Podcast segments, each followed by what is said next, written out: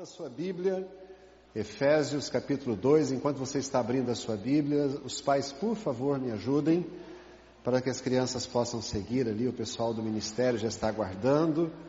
Porta lateral ali, por gentileza. Enquanto você vai abrir a sua Bíblia, Efésios capítulo 2.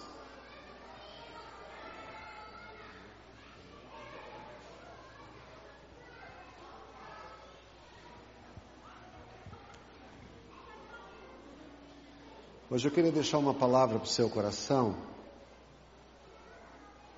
Ah,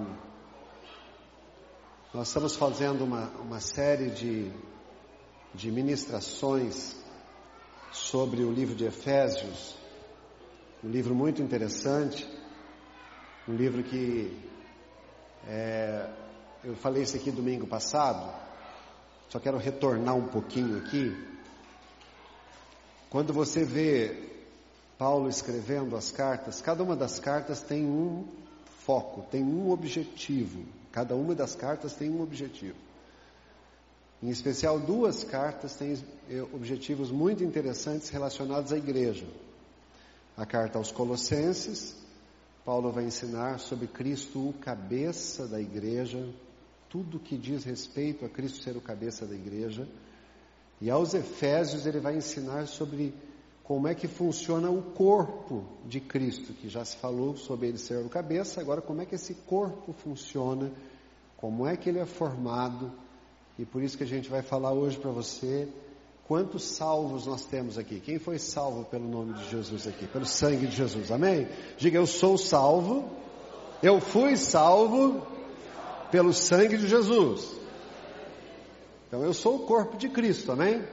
Você é corpo de Cristo? Quantos fazem parte do corpo de Cristo aqui? Amém? Então, como é que eu fui e para quê? Diga isso para mim. Como fui e para quê? Porque se eu não sei como eu fui salvo e qual é o objetivo desta salvação, então a minha fé é vã. Não faz sentido aí a nossa religiosidade, a nossa celebração, os nossos encontros, os nossos momentos, mais serão momentos emocionais, recreativos, que trazem algum alento para o coração, porque eu vejo alguém, abraço alguém, estou junto, eu tenho um encontro social, visto a melhor roupa, escuto boa música, estou com meus irmãos. Vira só isso. Mas quando eu sei como é que eu fui salvo, e qual é o objetivo da salvação que ele operou em mim, aí o Evangelho cria cores, ele fica diferente. Efésios capítulo 2, verso 1, vai dizer o seguinte: E vos vivificou, estando vós mortos nos vossos delitos e pecados, nos quais andastes outrora, segundo o curso deste mundo, segundo o príncipe das potestades do ar, do espírito que agora opera nos filhos da desobediência. Entre eles, todos nós também antes andávamos nos desejos da nossa carne, fazendo a vontade da carne e dos pensamentos, e éramos por natureza filhos da ira, como também os demais.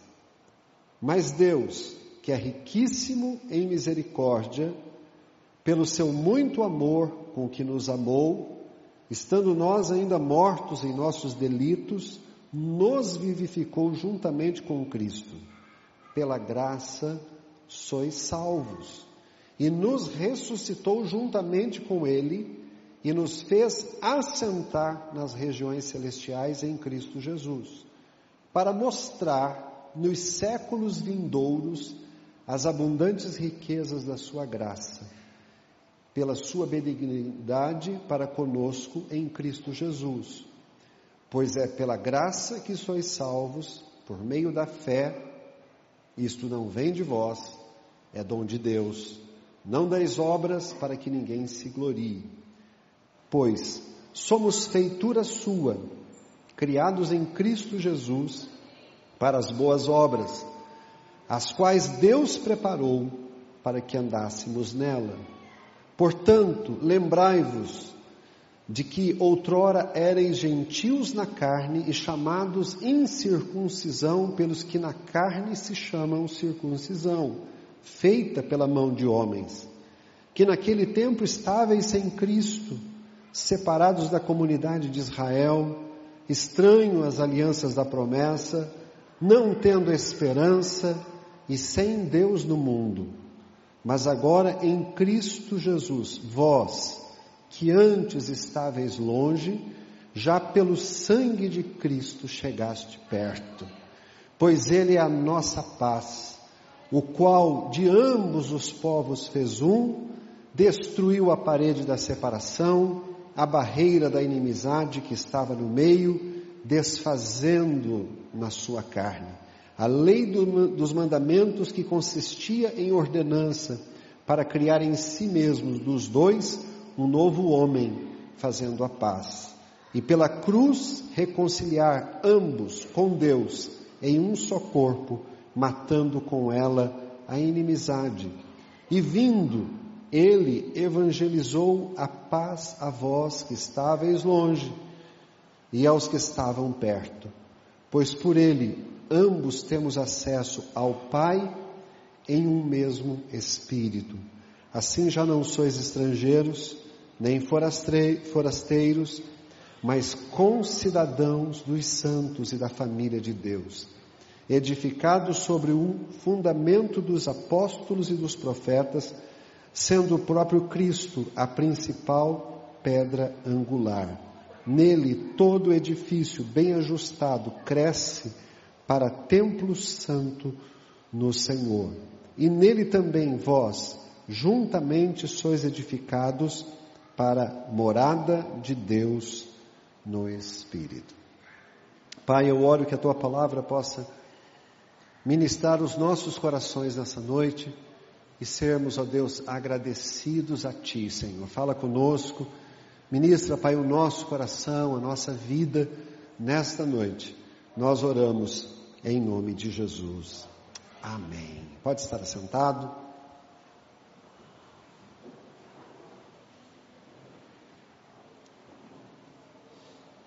Como eu comecei dizendo a você, se eu não sei por que é que eu venho e por que é que eu estou na igreja, por que é que eu faço o que faço, então a minha fé ela não tem elementos. Mas quando eu sei o porquê é que eu faço as coisas, não importa a situação política, não importa a situação econômica, não importa o que esteja acontecendo, não importa o que esteja acontecendo na igreja, não importa se tem ou não tem, se fulano tal ou não está, não importa. Quando eu sei quem eu sou em Cristo, eu assumo a minha responsabilidade e eu me comprometo a prestar culto ao Senhor. Paulo, quando ele escreve a igreja de Éfeso, Éfeso é uma cidade litorânea, nessa altura a cidade tem aproximadamente 300 mil habitantes, é uma cidade comercial, é uma cidade que tem um fluxo de pessoas muito grande, é uma cidade cheia de deuses, cheia de templos. A padroeira desta cidade, nessa altura, era a deusa Diana é, para os romanos e Afrodite para os gregos. É uma cidade que tem é, um comércio muito vultuoso misturado com a idolatria. Paulo ele chega nesse lugar e ele depois, quando ele é preso em Roma, ele começa a escrever cartas às igrejas por onde ele havia passado, onde ele sabia que a igreja estava estabelecida. Ele não está escrevendo para judeus, ele está escrevendo para gentios. Então, logo, eu e você, perante a, a, a Bíblia, somos gentios. Então, essa carta se aplica a mim, se aplica a você. E eu quero caminhar com você, eu quero que você deixe, por favor, sua Bíblia aberta em Efésios capítulo 2. Nós vamos é, pautar algumas coisas nestes capítulos. Então, do verso 1 até o verso 10, nós podemos dividir a, a carta em dois, é, é, o capítulo 2 em dois momentos, do verso 1 até o verso 10, provavelmente a exposição mais clara que existe nas cartas do apóstolo Paulo sobre o evangelho que ele faz de maneira direta, é aqui em Éfeso, para a igreja de Éfeso. E ele vai deixar muito claro que você não é salvo pelas obras, você não é salvo é, por ação que você faça, mas você é salvo pela graça de Deus. É um presente que Deus dá para você. É algo que não vem de você. E desde o primeiro século há um, um grande conflito na prática do cristianismo quanto a pensar sobre as boas obras, o quanto é que as boas obras valem e quanto é que elas é, são supervalorizadas ou inferiorizadas na nossa vida cristã. E quando a gente encontra, por exemplo, Martinho Lutero, ali no momento da reforma, ele, ele entra em choque com isso, porque as boas obras das pessoas estavam sendo motivo de salvação. A grande briga dele que tem naquela altura era com as indulgências que havia sido criada para se levantar dinheiro, para construir obras e, e, tantas outras coisas. É, houve um, um, um, frei chamado Tetzel. Tetzel foi um, um homem que foi enviado para a Alemanha para vender indulgências. Então ele andava com uma um carroção de boi e alguém ia um, um, um, tanto de tempo na frente, com uma sineta badalando, e ele andando do lado daquilo, e as pessoas chegavam e diziam, eu quero bater em alguém, eu quero roubar alguma coisa, eu quero adulterar, eu quero fazer qualquer coisa, quanto é que custa a indulgência para o perdão desse pecado? E ali, as pessoas pagavam, recebiam um documento, podia pecar porque já já estava pago. Era, é, uma vez, a história conta que uma vez uma pessoa chegou e falou assim, eu quero bater num cara que eu não gosto dele. E eles deram lá a indulgência, ele se levantou e deu uma surra no Tetzel. E o Tetzel não pôde fazer nada, porque o pecado já estava pago. Né?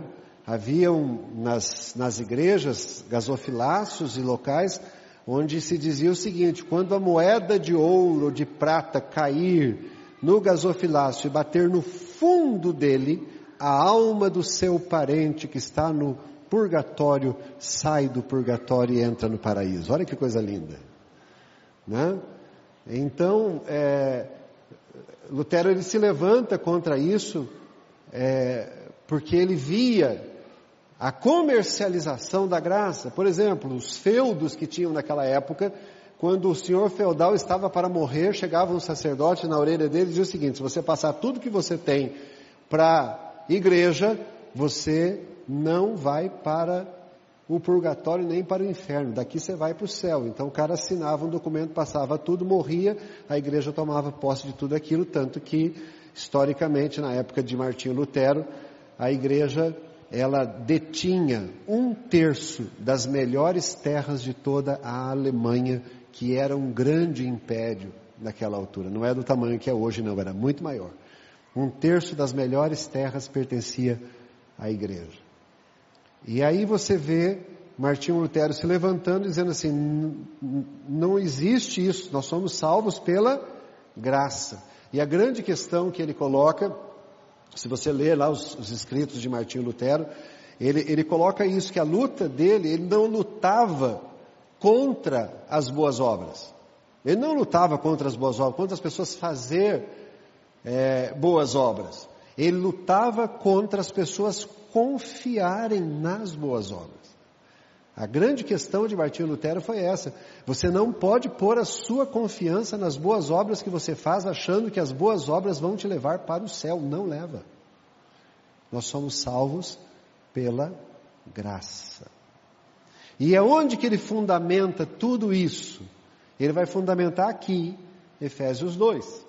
E ele vai começar dizendo, o apóstolo Paulo ele vai escrever aí dizendo que você estava, versículo 1, diz o seguinte: E vos vivificou, estando vós mortos em vossos delitos e pecados.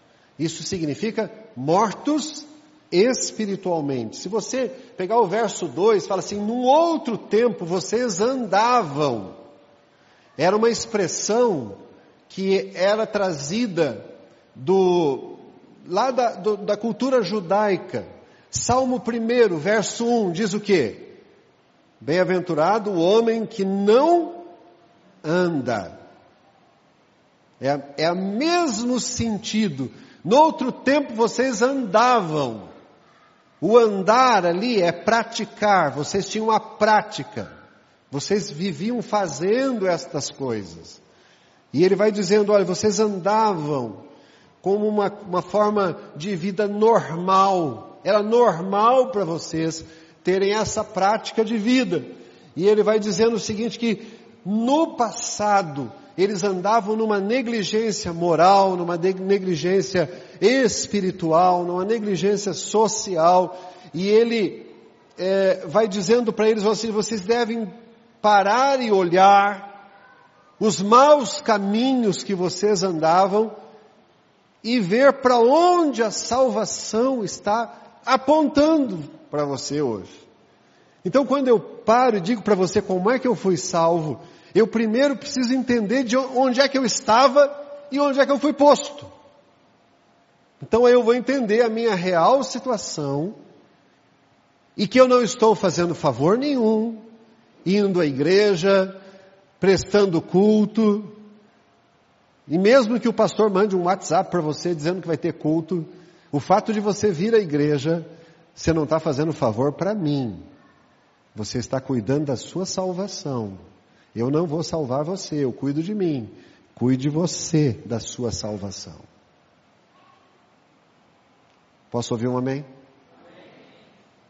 Então, ele vai dizer assim, onde você estava? No outro tempo, você praticava, andava, estava morto nos seus delitos e pecados.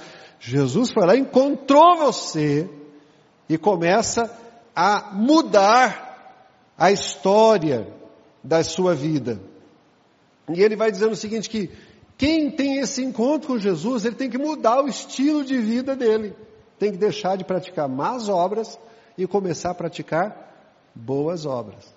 E ele usa a expressão que nós éramos filhos, verso 2, olha que coisa interessante, nos quais andaste outrora, segundo o curso desse mundo, segundo o príncipe das trevas do ar, do espírito que agora opera nos filhos da desobediência. Essa expressão, filhos da desobediência, guarde isso que eu vou lhe dizer aqui. Filhos da desobediência é uma expressão é, que tem o um hebraísmo, tem uma coisa do hebraico aqui, que fala, mesmo você é, sendo filho de João e Maria, mas você tem comportamento do José. Mesmo você sendo salvo por Jesus, se você não cuidar da sua vida espiritual, você terá comportamento de quem nunca teve uma experiência com Jesus. Não dá confusão na cabeça da gente? Uma pessoa que ao mesmo tempo que canta, dança, celebra aqui na igreja, ora, fala línguas estranhas, quando está num conflito ali fora, é capaz de denegrir o nome, a moral da mãe da outra pessoa. Né? Como é que funciona isso? Filho da desobediência. Se perguntar para mim e perguntar para você, o quanto nós fomos filhos da desobediência essa semana? Quantas vezes no nosso comportamento nós tivemos atitudes que não nos mostravam que éramos filhos da obediência, filhos de Deus, com comportamento de filho de Deus, de habitação do Espírito Santo, e a nossa boca produziu o pior de nós, produziu o lixo, produziu a porcaria que um dia nós andávamos. Então guarde uma coisa no seu coração, não é porque você está na igreja que você está isento de pecar. A vigilância na nossa vida cristã é todo o tempo, todo momento. E ele vai dizendo que é, você precisa se posicionar não mais como filho da desobediência, mas como filho de Deus agora. E aí isso funciona como freios na nossa vida. Porque daí você vai parar e fala assim, peraí, peraí, peraí, deixa eu ver. Jesus faria isso no meu lugar? Jesus responderia dessa maneira. Jesus trataria outra pessoa desta maneira. Jesus concordaria com isso. Não é fazer as coisas por uma doutrina, não é fazer umas coisas porque é, alguém vai ver, ou alguém vai me criticar, porque se eu não fizer isso, o irmão vai falar, o outro vai falar alguma coisa. Não é isso.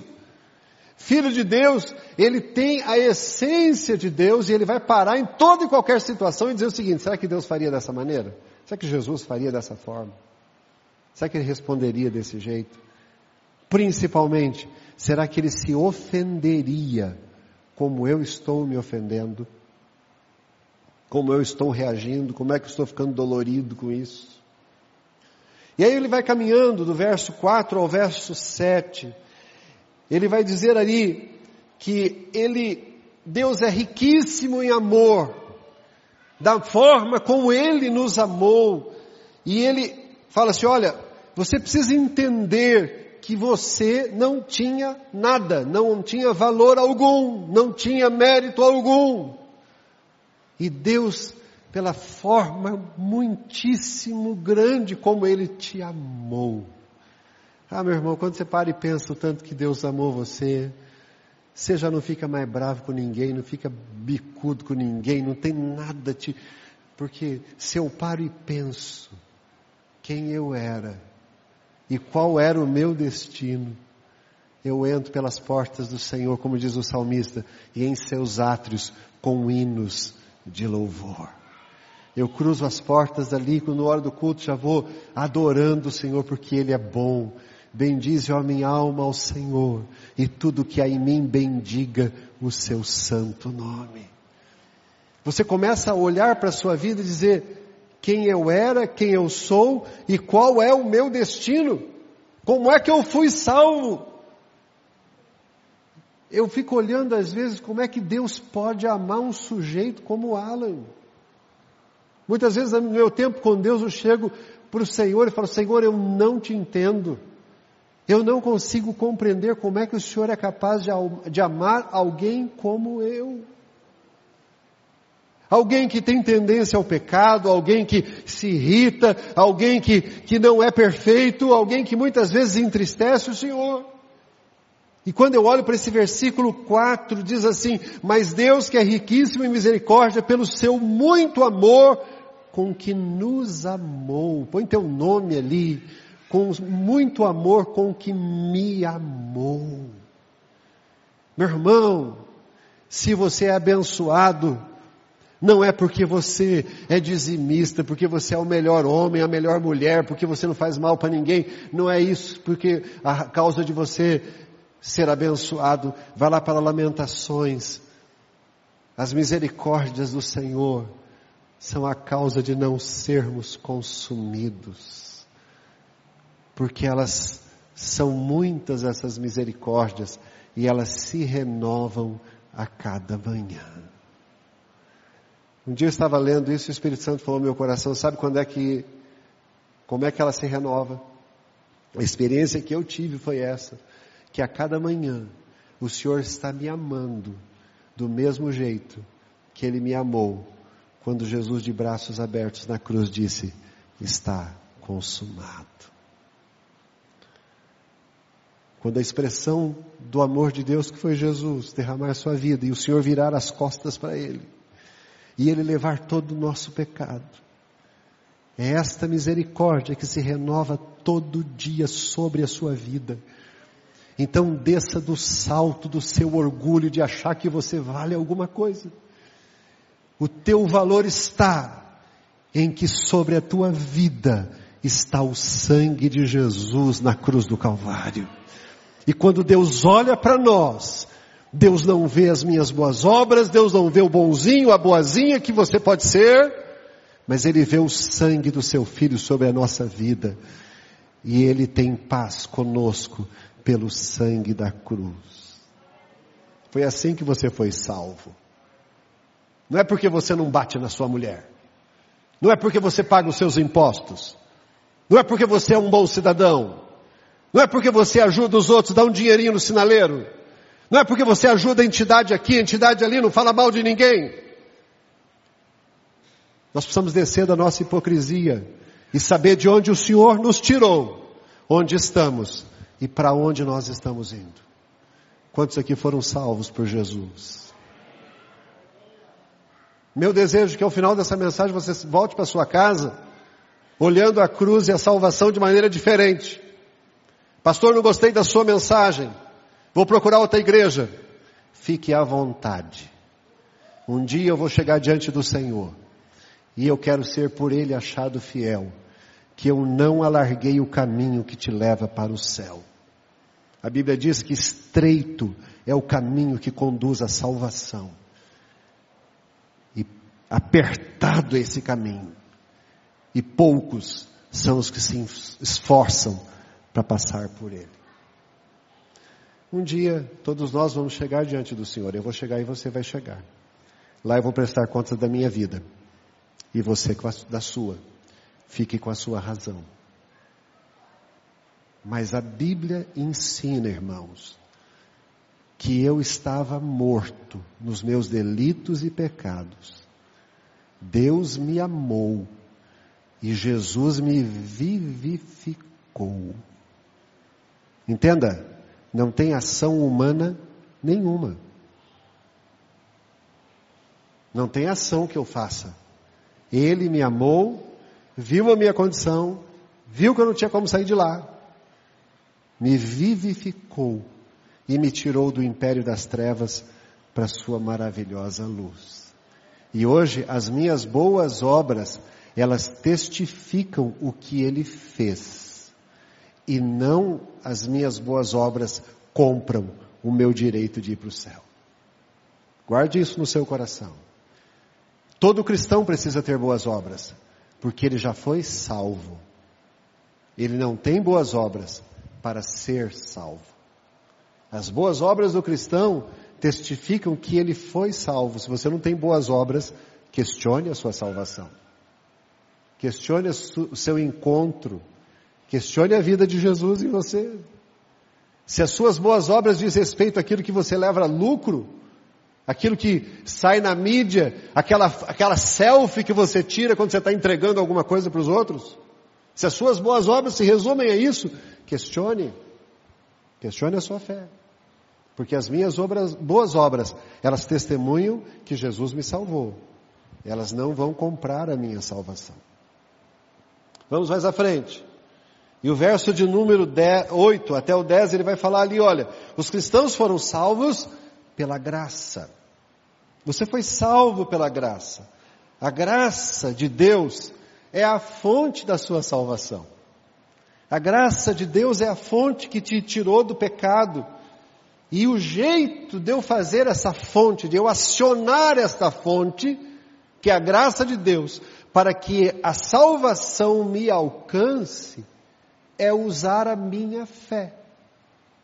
Fé é o firme fundamento das coisas que eu espero e a prova daquilo que eu não estou vendo. Fé é isso. Fé, olhando aqui, ó, tem essa parede na nossa frente aqui, olha. E você tem a capacidade de ver do outro lado. Saber que do outro lado tem ali um espaço, tem outra parede, vai ter depois dessa outra parede, vai ter uma outra construção. Eu, os meus olhos naturais não estão vendo, mas pelo que a palavra diz, eu estou vendo a sequência da minha vida, para onde eu estou indo, o que é que vai acontecer, para que é que eu fui salvo. Eu começo a viver uma nova dimensão. Eu começo a experimentar um novo caminhar com Deus. E a Bíblia usa essa expressão, que a salvação é dom de Deus. Diga, dom de Deus. Fala mais uma vez, dom de Deus. Dom é presente. Então não existe nada, nada que você possa fazer para mover o coração de Deus para Ele te salvar. Algumas vezes eu vou falar de Jesus para as pessoas, eu me lembro em especial uma vez que eu fui falar para uma pessoa e eu disse assim a ela: Olha, se você chegasse diante de Jesus agora, na porta do céu, ele é o céu é dele. E Jesus está lá na porta do céu. Chegasse na porta do céu e Jesus lhe perguntasse: por que é que eu tenho que deixar você entrar aqui no céu se o céu é meu? Faça essa pergunta para você aqui. Se você chegasse na porta do céu agora e falasse: eu quero entrar aí, Jesus perguntasse para você: por que é que eu tenho que deixar você entrar aqui se o céu é meu? E essa pessoa olhou para mim: ah, pastor, eu não sei, mas que eu ia dar a volta nele como bom brasileiro ia dar. E eu tive que dizer para você, não tem, não tem jeitinho brasileiro para entrar no céu. Não tem volta que você dá. O único jeito que você tem para entrar no céu é pelo sangue de Jesus. É o único, o único caminho. É o único caminho que te leva ao céu. É Jesus Cristo. E hoje nós estamos vivendo uma época de uma de um sincretismo religioso maluco onde tudo está levando para o céu. Estão colocando todo, tudo quanto é líder de religião junto, dizendo: olha, cada um vê Deus da sua maneira. Sabe o que se chama essa doutrina? Universalismo. Universalismo. Chama-se isso. Botar todo mundo num balaio e falar assim: ó, basta ter fé e boa vontade que vai chegar no céu. Não chega. Jesus disse: Eu sou o único caminho. Não existe outro caminho que leva o homem a Deus. Eu falei outro dia aqui na igreja que tem a igreja visível e a igreja invisível. A igreja visível são todos esses tempos que você vê aí, gente, tudo quanto é lado, é, buscando Deus. Agora, dentro dessa igreja cristã visível que existe, existe uma igreja invisível, que são aqueles que foram lavados e remidos no sangue do Cordeiro. E é esta igreja que Jesus Cristo virá buscar. Queira Deus que o meu nome e o seu esteja incluído no rol desta igreja. Nos esforcemos por isso, irmãos, para viver a salvação que o Senhor tem dado a cada um de nós. Mas a partir do verso 11 do capítulo 2, ele muda. Entenda uma coisa. Do versículo 1 até o versículo 10, Paulo está falando para todo mundo. Falando para gentios, mais especificamente para gentios, e um pouco para os, os judeus. Ele estava mais focado nos gentios. Aí quando começa o verso 11 a seguir, ele começa a falar um pouquinho mais agora sobre é, uma luta teológica que havia entre eles um problema que tinha entre a igreja. Por quê? Como Éfeso era uma cidade muito grande, tinha muita gente lá, Império Romano, estradas, todo mundo podia ir de um lado para outro, saía de um lado para outro lado. Então, lá em Éfeso, havia uma comunidade de judeus. E também havia lá em Éfeso uma comunidade de judeus que haviam saído de Jerusalém e haviam ido para Éfeso. A igreja estava estabelecida, na mesma igreja, agora longe do templo lá de Jerusalém, tinha judeu circuncidado que achava que todo mundo tinha que ser circuncidado e cumprir as leis para ser salvo. Tinha judeu que tinha aceitado o Senhor Jesus, batizado no Espírito Santo, tinha saído de lá, chegado lá. Tinha gente que havia sido convertida ao cristianismo que nem sabia o que era judaísmo. Vieram da adoração de Diana, dos outros deuses da época. Tinha gente que tinha vindo do norte de África, que vivia lá com outra cultura. E esse caldo de pessoas estava tudo dentro de uma igreja. E Paulo precisa normatizar isso, dizer, peraí gente, preciso ensinar vocês uma coisa aqui. Porque tem uns camaradas aí bom de, de, de fala que estão ensinando umas coisas aí que o negócio não é bem desse jeito. Então, primeiro, o que, que ele faz? Ele põe todo mundo na posição de onde e como somos salvos. Por isso que eu coloquei esse tema aqui. Como eu fui salvo. Então, para saber como eu fui salvo, eu preciso saber onde é que eu estava morto nos meus delitos e pecados, achando que eu podia fazer coisas boas e Deus ia me aceitar pelas coisas boas, E ele vai lá, bom, todo mundo, encerra todo mundo, fala, olha, a sua salvação é somente pela fé, é um presente que Deus te dá, e quando você é salvo desta maneira, o primeiro testemunho que você tem é que você produz boas obras. Não são as suas boas obras que dizem que você será salvo. Ela é um testemunho da sua salvação. Daí, a partir do verso 11, ele vai começar a dizer para o povo o seguinte, eu vou explicar para vocês qual é a diferença entre o judaísmo e os cristãos que estão aqui.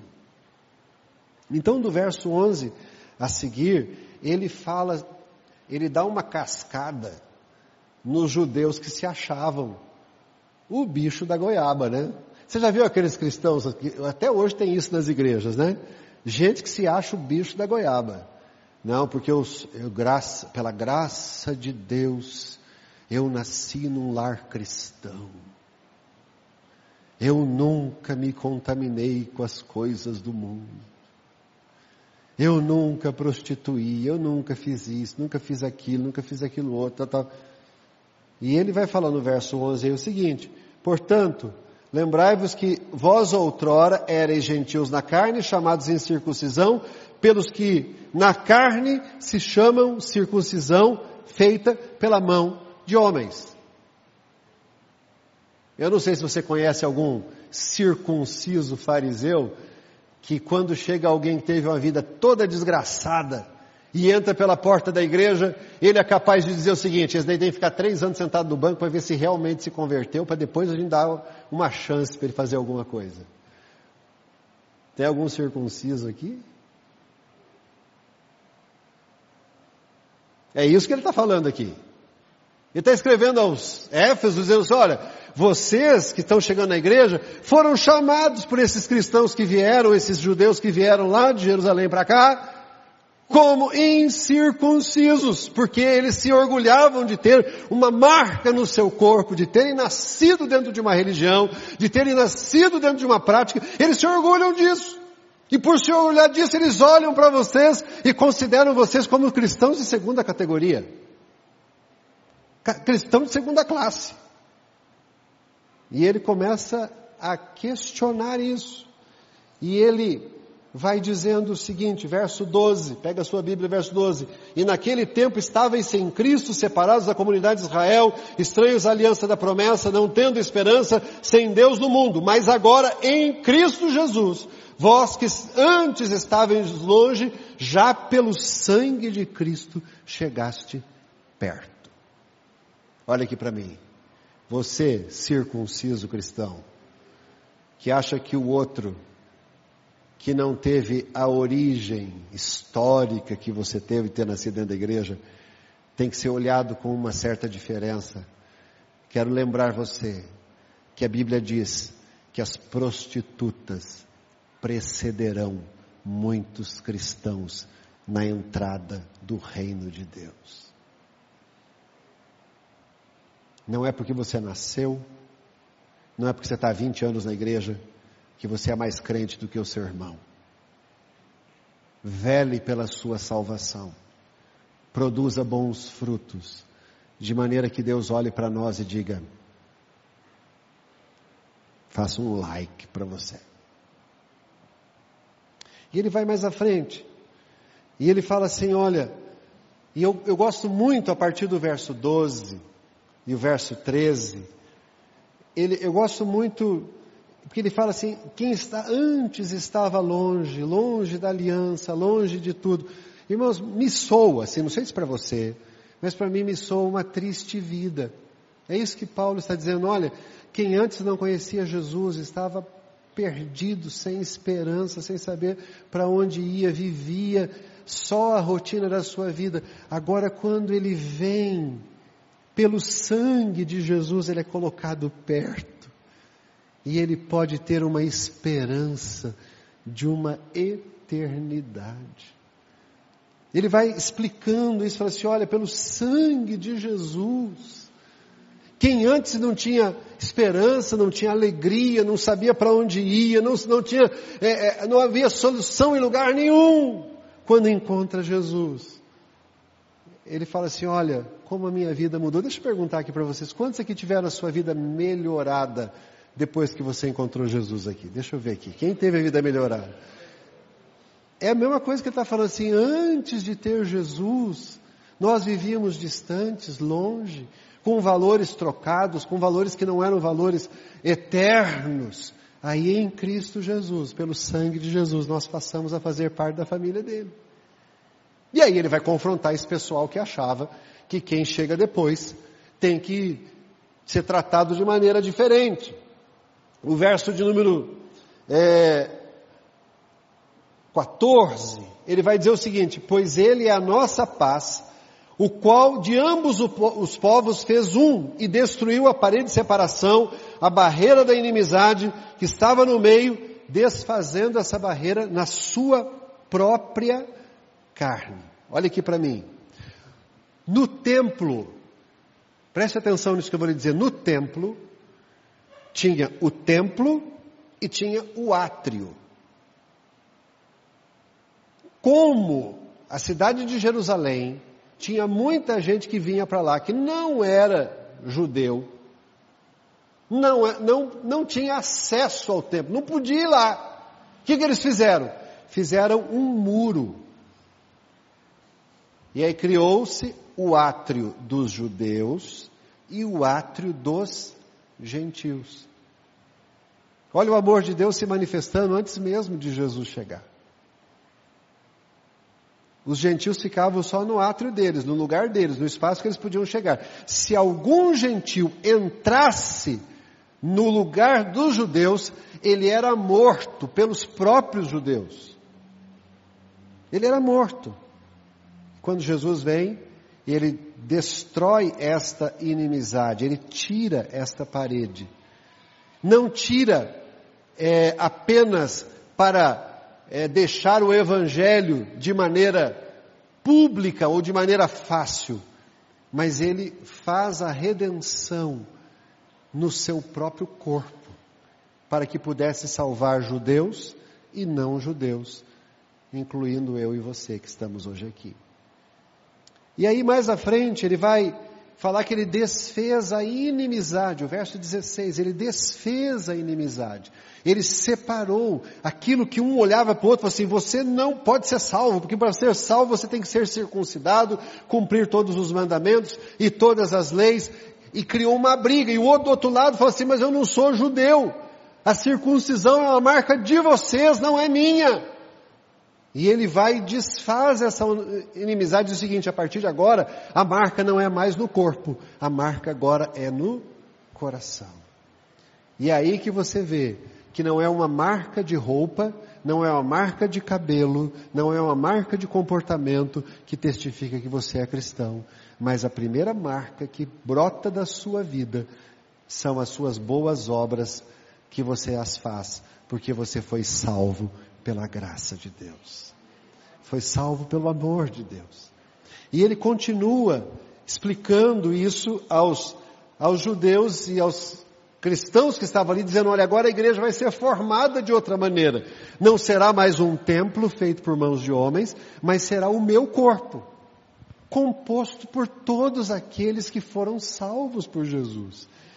E ele vai dizendo que este corpo ele tem algumas características muito interessantes deste corpo.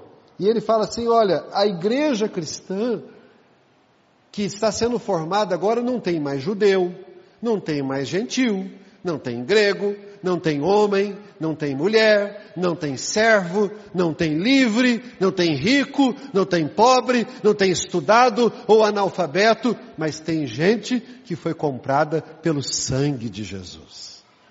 Quantos aqui foram comprados pelo sangue de Jesus aqui? Então, quando você é, entra e começa a olhar o corpo de Cristo, aqui não tem o seu diploma, aqui não tem a sua cultura, não tem nada disso.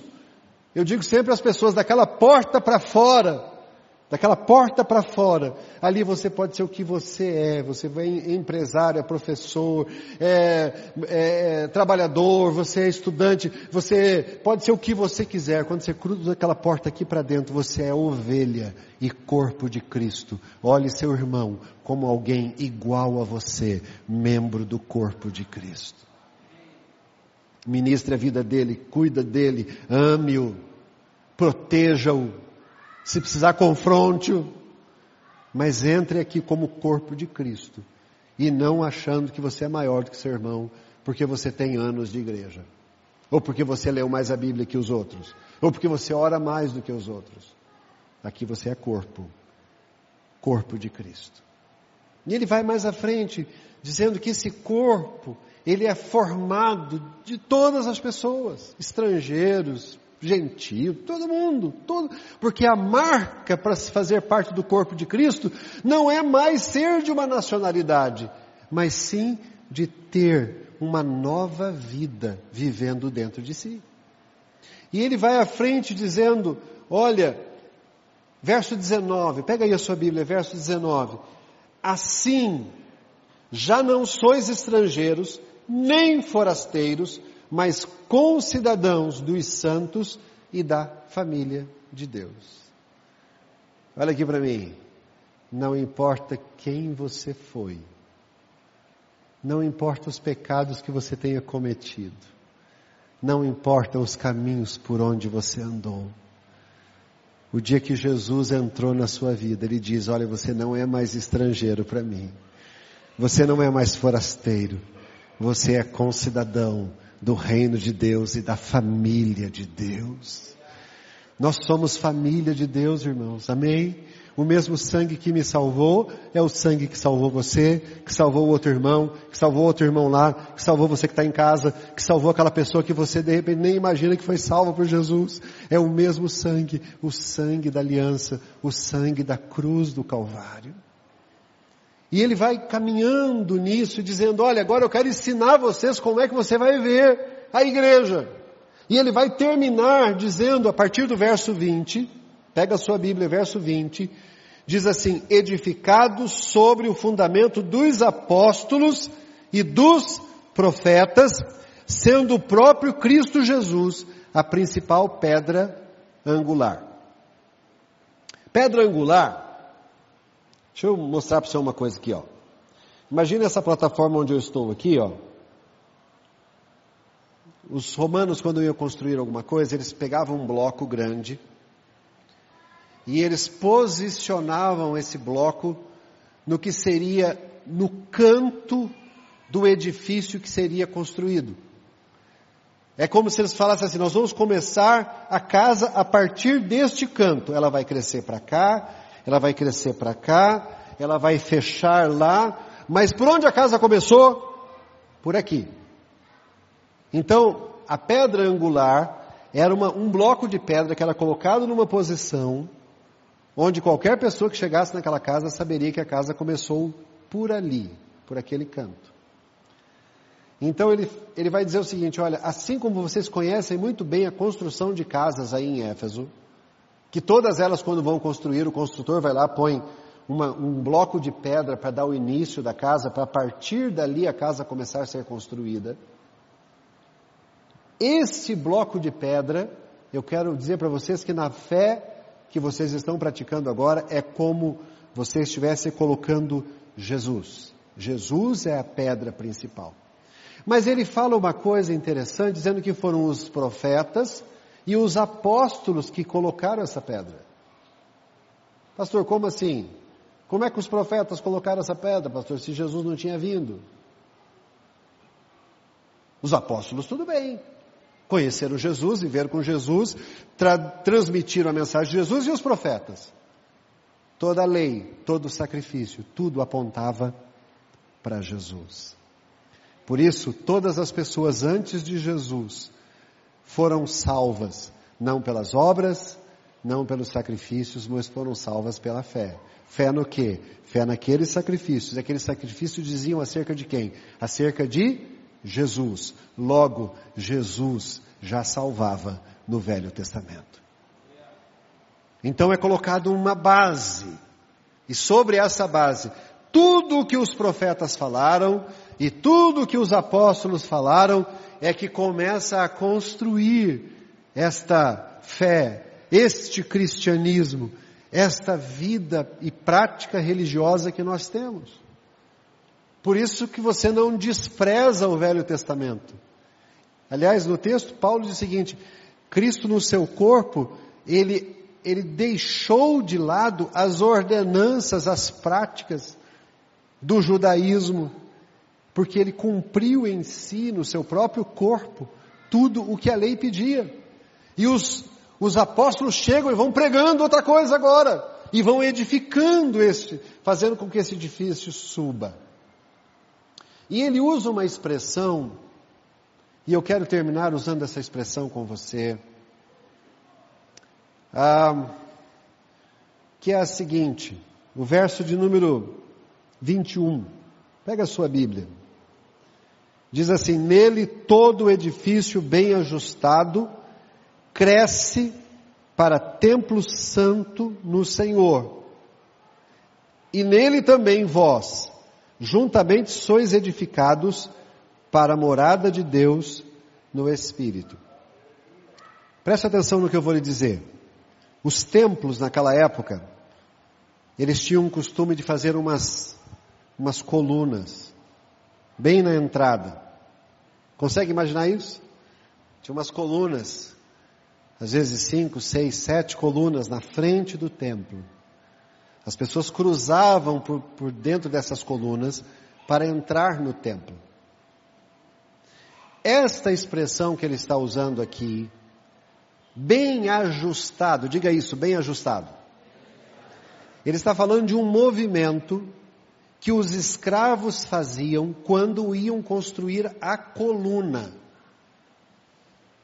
Você olha aquela coluna, ela parece uma peça inteiriça, não parece? Quando você olha aquilo, não parece que é uma peça inteira?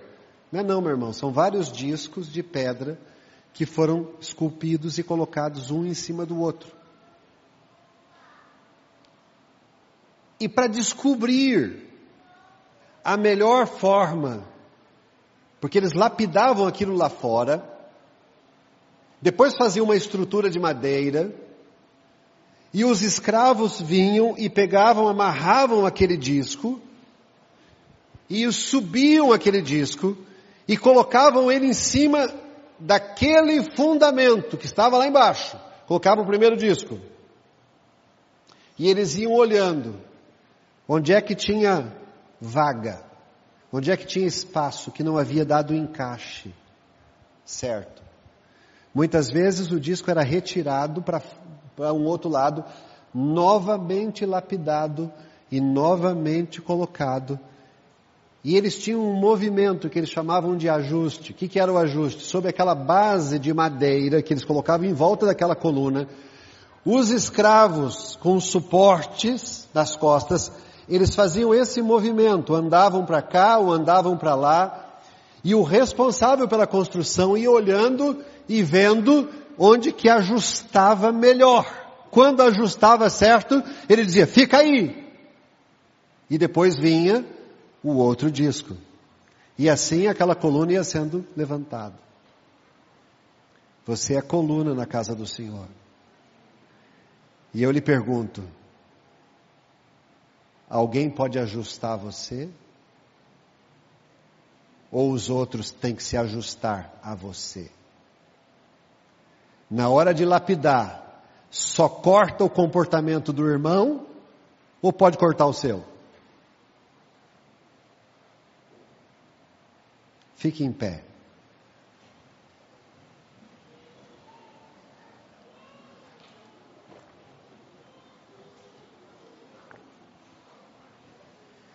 Queria que você fechasse seus olhos agora.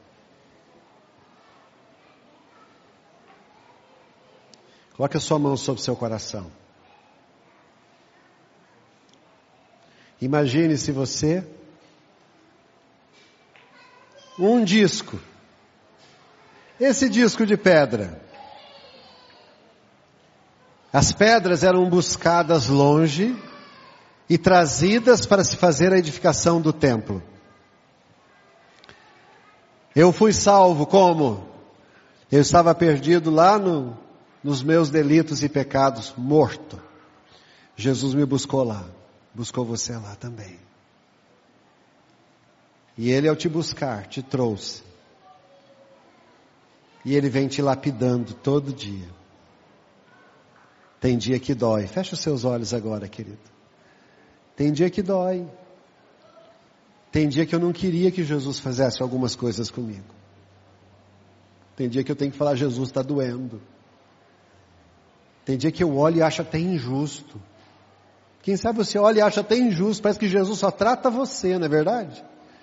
Quantos de vocês já oraram e olharam para a vida de outra pessoa e disseram o seguinte: Meu Deus, parece que a vida daquela pessoa só vai para frente, não acontece nada com ela, e qualquer coisa que eu faço, Jesus me casca.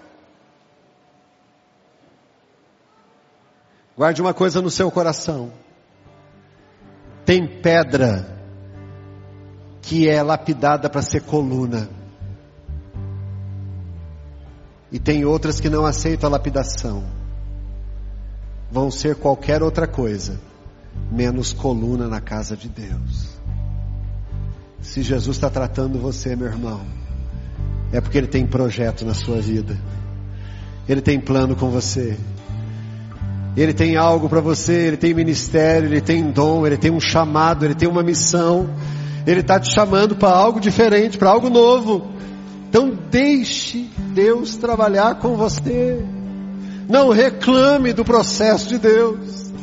Ele está ajustando você porque muitas pessoas vão passar pela sua vida para conhecer Jesus, assim como as pessoas passavam pelas colunas na porta do templo para adentrar para dentro do templo, muitas pessoas passarão pela sua vida e conhecerão Jesus, porque você permitiu que o Espírito Santo trabalhasse a sua vida e ajustasse você.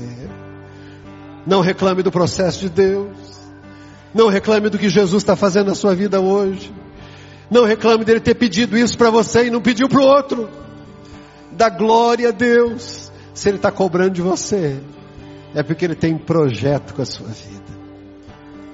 Quantos de vocês seriam capazes hoje de dizer, Jesus, continua a tua obra na minha vida?